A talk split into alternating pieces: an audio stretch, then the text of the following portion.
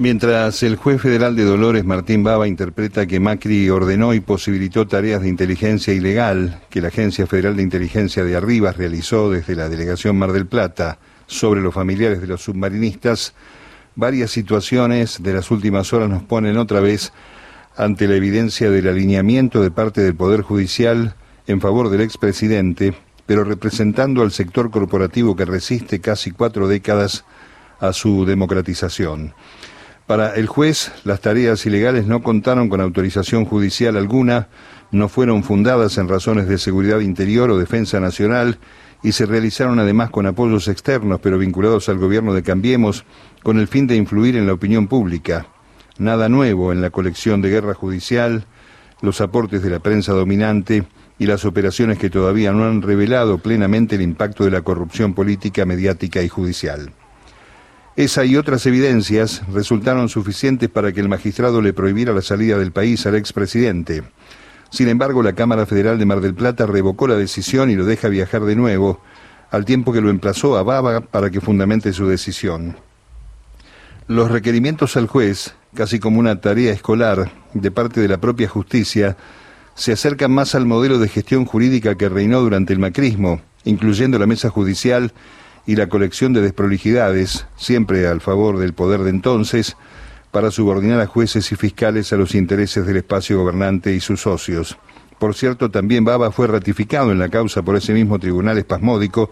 cuando rechazó la recusación de la defensa de Macri y dejó al magistrado las puertas de resolver la situación procesal del reo. La ida y vuelta a Arabia Saudita, basada en una presunta invitación del príncipe de ese país y autorizada entre el 15 y 25 de noviembre, sigue ahora con otro pedido del expresidente para viajar a Chile entre el 30 de noviembre y el 1 de diciembre, según dice, para participar de una conferencia sobre cambio climático, sin aclarar si se refiere al clima derechoso e ideológicamente amigable que parece flotar del otro lado de los Andes. Los abogados de las familias espiadas se oponen al viaje, reiterando que hay peligro de fuga ante la posibilidad del procesamiento, y viendo la historia del ex operador Pepín Rodríguez Simón, parece que no les falta razón. Como si esto fuera poco, la aparición del autor de la doctrina del poder residual, que en el auge macrista justificó las prisiones arbitrarias de dirigentes opositores y permitió otros atropellos, aparece rutilante como salvador de Mauricio para que la causa de Dolores se mude al territorio independiente de Comodoro Pi, a pesar de los dictámenes en contrario. El presidente de la Cámara Federal porteña, Martín Irulson, lidera una maniobra para que la banda impresentable de retiro siga con esa otra acción residual obscena que refleja el arduo camino que le falta recorrer a la democracia para terminar con esa vergüenza judicial. Sacar al juez,